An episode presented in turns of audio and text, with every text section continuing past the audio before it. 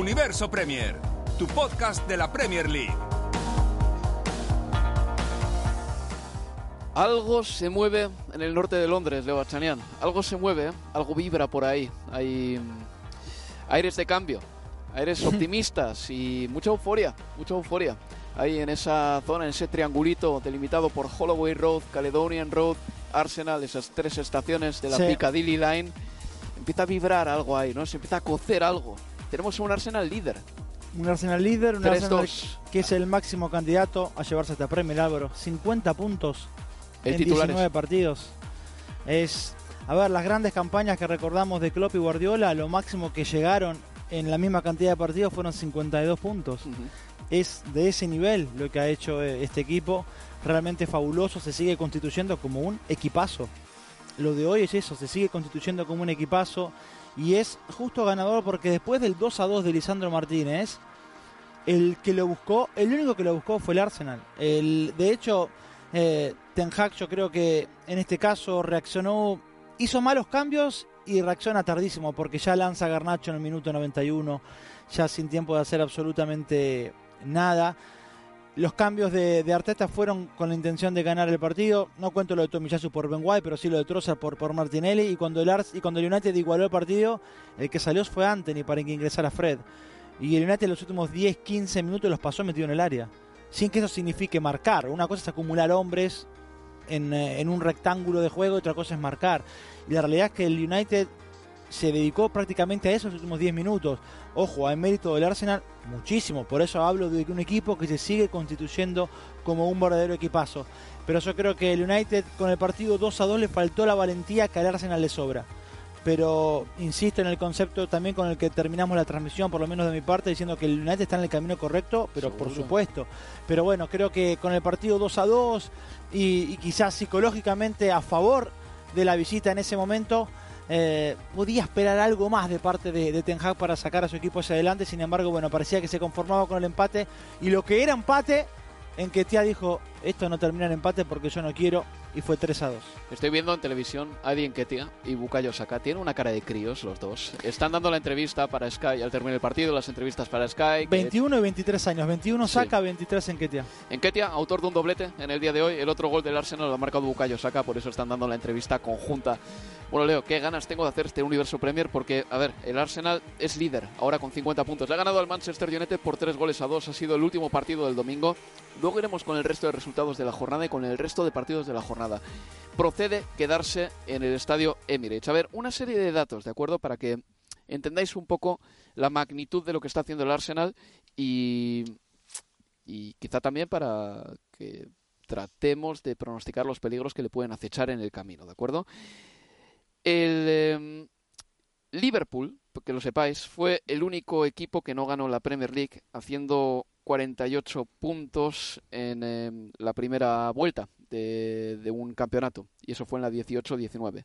El Arsenal ha hecho 50. Al Liverpool le quitó la liga el Manchester. City, que el Manchester City es el perseguidor del Arsenal, está a 5 puntos de los Gunners. El Arsenal lleva cuatro partidos consecutivos sacando la misma alineación, lo cual a principio de temporada nos podía parecer como una especie de debilidad del Arsenal, que poca profundidad de, banquillo tiene, pero por el momento es su fuerza. Su fuerza es precisamente que tiene las cosas muy claras porque tienen 11 más 3 jugadores y se recita la alineación de memoria y por ello juegan de memoria también. Van a fichar. En el mercado de invierno ya se han traído a Leandro Trossard y puede que ya sea oficial el fichaje de Jakub Kivior, que hoy estaba en la grada del Emirates, el central de 22 años del Spezia, viendo el partido del Arsenal. O sea, van a añadir profundidad a ese banquillo con Trossard, que además ha participado de manera indirecta en el tercer gol del encuentro, y Kivior evidentemente dará un poco de descanso a los centrales. Y esta es la situación del Arsenal. Se planta después de 19 partidos con 50 puntos y mm, la verdad es que a mí me llama la atención poderosamente, Leo, la fe, la convicción. Cuando marca el primer tanto del partido Marcus Rashford, un gol de delantero autónomo, ¿eh? porque ha sido un golazo que se ha fabricado él mismo, al primero que he visto es a Martin Odegaard en esa labor de capitán, pi- pidiendo a sus compañeros que levantasen la cabeza, dándose ánimos entre ellos. este equipo no tiene la fragilidad mental de otros Arsenal, que se terminaron convirtiendo pues en una especie de caricatura de sí mismo. Es un equipo frágil, un equipo que se desmontaba a la mínima, eh, que se derretía y que se te iba entre los dedos como un azucarillo. No, este Arsenal es un equipo distinto. Lo que me llama la atención es que sea un equipo distinto sin unos títulos a sus espaldas sobre los que cimentarse porque este, esta plantilla apenas ha ganado cosas, más allá de la FA Cup en 2020, y que tengan esta juventud. O sea, ¿de dónde sale un equipo tan potente y tan poderoso con una juventud así? Yo creo que han entendido, o el mensaje seguramente de, de Arteta y su cuerpo técnico para los jugadores y, chicos jóvenes, pero evidentemente muy inteligentes también para entenderlo, es que el lienzo está en blanco para ellos.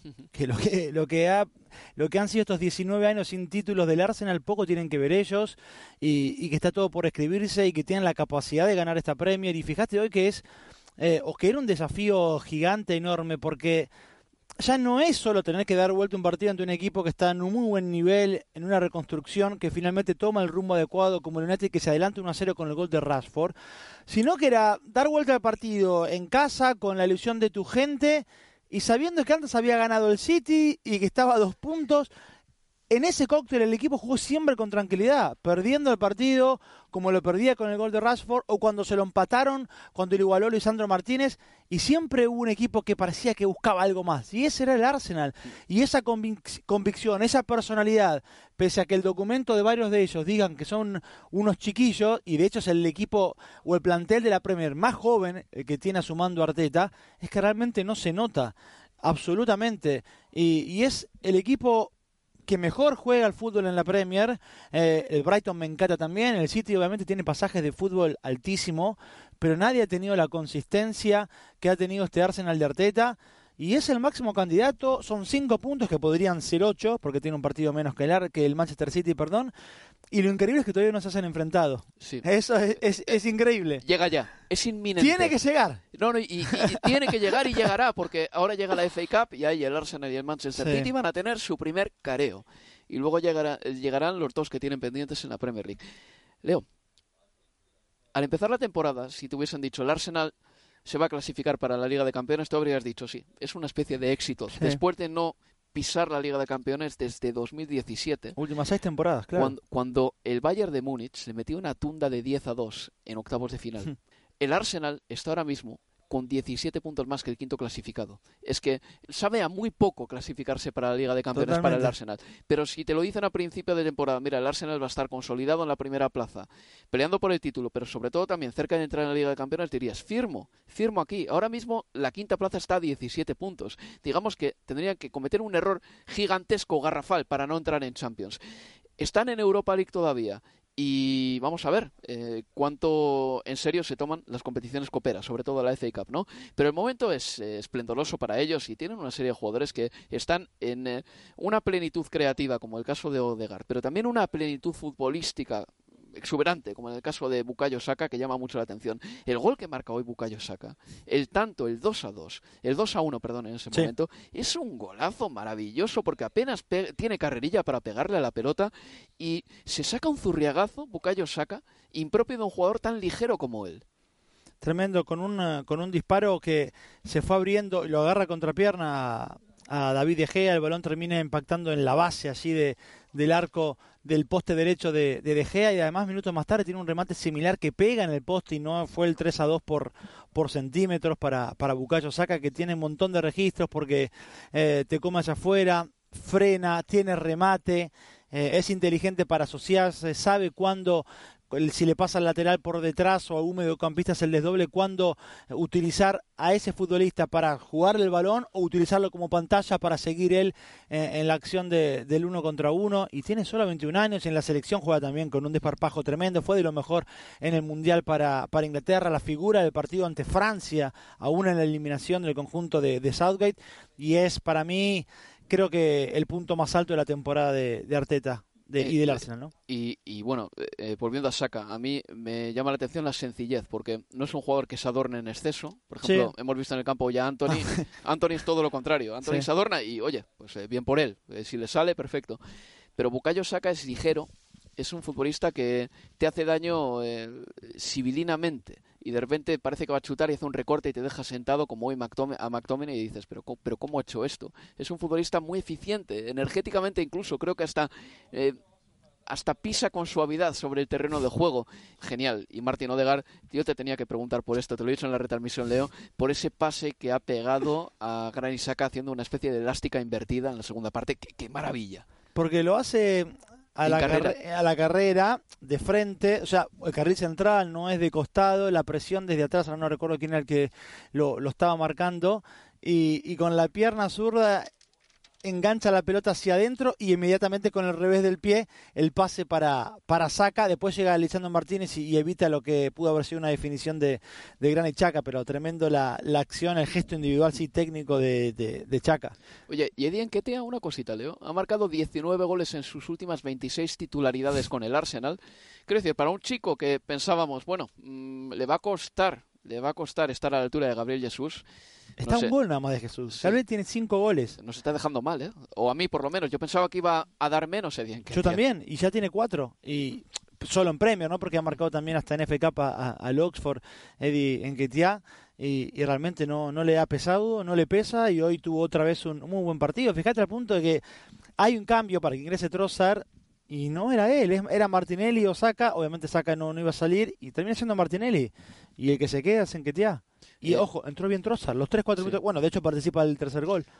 Te iba a preguntar precisamente por eso, por Leandro Trossard, que hoy ha debutado con la camiseta del Arsenal, ha participado en el tercer gol del partido, eh, dando la preasistencia para el hombre que ha dado el pase final de gol. El último gol de Eddie Enquetia ha llegado con un poco de suspense, incluso, porque mm, han revisado la jugada y al final no había fuera de juego de Enquetia. Por cierto, me gustaría decir que hoy Aaron Ramsdale ha hecho una de las paradas de la temporada. ¿eh? Antes de irnos al siguiente bloque, hay que decirlo, porque había un tiro de Marcus Rashford que tenía que entrar sí o sí y ha puesto la mano a Aaron Ramsdale para negarle el gol al delantero del Manchester United. Vamos a hacer una pausa y a la vuelta seguimos aquí en Universo Premier, hablando del resto de la jornada. Universo Premier, tu podcast de la Premier League.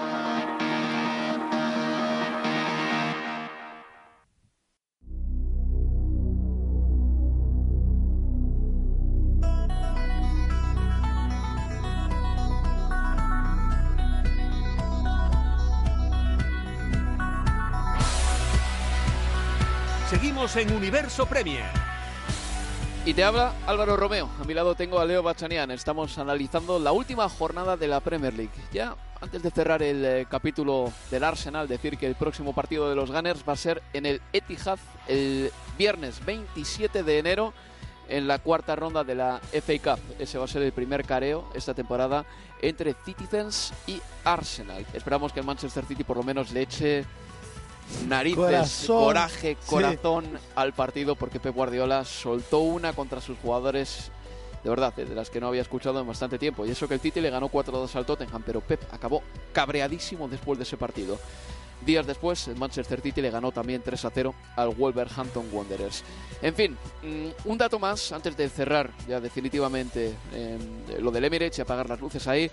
Decir que el Arsenal, según un dato que nos da Opta, ha dado 63 toques de balón, o ha tocado la pelota 63 veces, mejor dicho, en el área del Manchester United. Es el récord esta temporada, quiero decir. Y el Arsenal se lo ha hecho a un equipo que venía haciéndolo muy bien, como el Manchester United. Tiene más méritos si cabe todavía. Sí, pero por eso te insisto con eso de que los últimos 10-15 minutos fueron con un United metido absolutamente atrás y acumulando gente dentro de su propia área, invitando casi a que el Arsenal pudiera lograr este récord también de, toques de balón dentro de la área que, que marcas. Bueno, pues resultados de esta jornada. Liverpool 0, Chelsea 0, Bournemouth 1, Nottingham Forest 1, Leicester City 2, Brighton and Hove Albion 2, Southampton 0, Aston Villa 1. Por cierto, el eh, partido de Southampton, Aston Villa tuvo que detenerse en la primera parte. Sí, por un dron. Eso es, por un, pues algún regalo de Reyes Magos o de Navidad que algún gracioso sacó a la calle y nada, pues el dron sobrevoló el estadio del San Mary's y hubo que parar el partido por seguridad. Bueno, al final no pasó nada y ganó el Aston Villa de una Emery que está haciéndolo muy bien, la verdad. El West Ham United le ganó 2 a 0 al Everton con un doblete de Jarrod Bowen, que por cierto, supimos que va a tener gemelos. Y por eso se metió la pelota dentro de, la tripita Jarrod Bowen después de marcar. Además, anunciaron él y su pareja el gol con, eh, mm. con un anuncio por Instagram muy bonito en el que salía el hijo de la pareja ya, el primogénito, eh, diciendo, con una pizarrita diciendo voy a tener gemelos, voy a tener hermanitos. El Crystal Palace a las cinco y media empató a cero con el Newcastle y ya el domingo el Leeds United empató a cero con el Brentford 3-0-0 esta jornada, eh, curioso. Sí, raro. El Manchester City le ganó 3 a 0 al Wolverhampton con tres goles del androide Erling Haaland y el Arsenal le ha ganado 3 a 2 al Manchester United. El Fulham y el Tottenham completarán la jornada el lunes. Y ya, como digo, vendrá la FA Cup esta semana y el viernes tendremos ese partidazo en el Etihad entre el Manchester City y el Arsenal. Empezamos por el Liverpool-Chelsea 0-0 en ese partido. Eh, nada muy destacable, la verdad, pero sí que debutó Mudrik le preguntaban a Graham Potter por el futbolista ucraniano. Decía esto del concurso de su nuevo futbolista. considering he hasn't played that much and, and, he's only been with us a couple of days. So I thought he, you could see flashes of, of, what he will bring, and I think our supporters will really enjoy him. Teniendo en cuenta que apenas ha tenido tiempo para entrenarse, eh, mostró flashes de brillantez sí. y que los aficionados le disfrutaron. Bueno, la verdad es que Mudrik da la impresión de que nos va a entretener. Leo, es un jugador que estuvo muy activo ¿eh? en lo poco que jugó. Sí, tuvo hasta una ocasión eh, de gol a los cinco minutos de haber ingresado, ya a los cinco del segundo tiempo, cuando se fue rápido, un pie muy, muy veloz tiene realmente para pasarse balón de derecha a izquierda y remató de zurda y pegó en la cara exterior de, de la red. Después tuvo buenos eh, eh, encuentros también con eh, Chukwemeka, que no pudo definir porque trastabilló, se, se cayó. Lo noté, eso sí, a mí me gustó también ese cameo, el tráiler de lo que puede ser su, su, su, temporada o su participación para el Chelsea de, de Mudrik. Lo único eh, físicamente sí lo vi bajísimo. Allá a los 15 minutos que llevaba en el terreno de juego se lo veía como que no podía más, le costaba retroceder, pero bueno, deberá ponerse a punto, pero fuera de eso, las cositas realmente que mostró eh, de técnica y de técnica en velocidad son, para, son alentadoras para, para la gente del Chelsea. ¿Cuándo se va a contener Todd Boehly, el dueño del Chelsea? ¿Cuándo va a decir, oye, hasta aquí, ya está, voy a dejar de gastar? Eh, ¿Sabes lo peor de todo? Mira, ha fichado a seis jugadores en este mercado de invierno. A 5 más 1 porque Joao Félix es cedido, ¿vale? A Fofana, Badiasile, Andrés Santos, Mudrik, Madueke, eh, que es la última incorporación, y Joao Félix, que llega cedido. Lo mejor de todo esto es que después de llegar seis jugadores, después de dejarse una millonada, porque lo del Chelsea se cuenta ya por 300 y pico millones desde que llegó Todd Boehly, hablas con la gente del Chelsea y ninguno está frotándose las manos diciéndote, buf, vamos a ganarlo todo, preparaos porque hemos hecho una inversión brutal. Es una incógnita todavía, son, imagino que buenos jugadores, pero para todo el dinero que se ha gastado, por el momento tampoco está emocionando demasiado al personal esto del Chelsea, ¿eh? esta inversión. No, no, absolutamente. Y, fíjate, a ver, ayer para mí, más allá de lo de, de lo de Mudrik, el que sí me gustó y es uno de los nuevos refuerzos es, es Badiasile. Pero entre tanto que se habló y tanto dinero que llegó, por ejemplo, estaba Culibalí, Cucurela, bueno, Culibalí no, no arrancó bien su estadía en Premier, lo de Cucurela tampoco ha sido muy bueno, ayer otra vez un, partido que pasa sin demasiada pena y gloria, pero es que después de mitad de cancha hacia adelante contó con Jorginho, Gallagher, Mason Mount, Sisech y el hincha del Chelsea ve eso y, siente que sí y siente que pero acá no ha cambiado nada después vos repasar la cantidad de gente que ha llegado y es un listado enorme y Wesley Fofana el ex defensor de, del Leicester que arrancó y a los pocos partidos se lesionó y se perdió toda la temporada o se pierde toda la prácticamente toda la temporada. Es cierto que es eh, hasta contradictorio no esto de y dejarse tan un dineral como marcás 300 millones de libras y que aún así el hincha no, no se venga arriba. Más, más, eh, según mis cálculos, ¿eh? son 448,5 millones desde la llegada de Todd Boehly. Quiero detenerme también, Leo, en el West Ham Everton. ¿Sabes que en Inglaterra eh, le ganó el West Ham al Everton por 2 a 0? ¿Sabes que en Inglaterra a los partidos donde los dos entrenadores están en entredicho y en riesgo de ser cesados, en Inglaterra este partido se llama... no, no, no, solo eso, el, el, sáquico. El sáquico. Eso es algo que empecé a escuchar. Yo lo empecé a escuchar hace un año aquí por eh, entre los productores. Sac en inglés con A significa ah, cesar. Entonces le llaman el sáquico, el partido en el que uno de los dos entrenadores parece que el que pierda se va a la calle, ¿vale? Perdió Frank Lampard. El Everton estuvo muy flojo. Bien por Jarrod Bowen, que marcó dos goles, lo necesitaba también. Pero lo que el Everton hizo en la segunda parte, Leo, es que apenas tenía gol en, el, en, en la convocatoria, aparte de Calvert Lewin. Pero si te vas perdiendo 2-0 al descanso, en la segunda parte tienes que poner a tu gente con gol en el terreno de juego. Hablo de Neil Mopey, uno de los fichajes estrella de la temporada, y dentro de lo que cabe Anthony Gordon. Pero es que ninguno de los dos jugó. Absolutamente, los dos cambios que lanzó en el segundo tiempo, porque se va al descanso 2-0 abajo con los dos goles de, de Jarrod Bowen, fueron Tom Davis y, Dwight McNeil. Esos fueron los dos cambios con los que empezó el segundo tiempo Frank Lampard.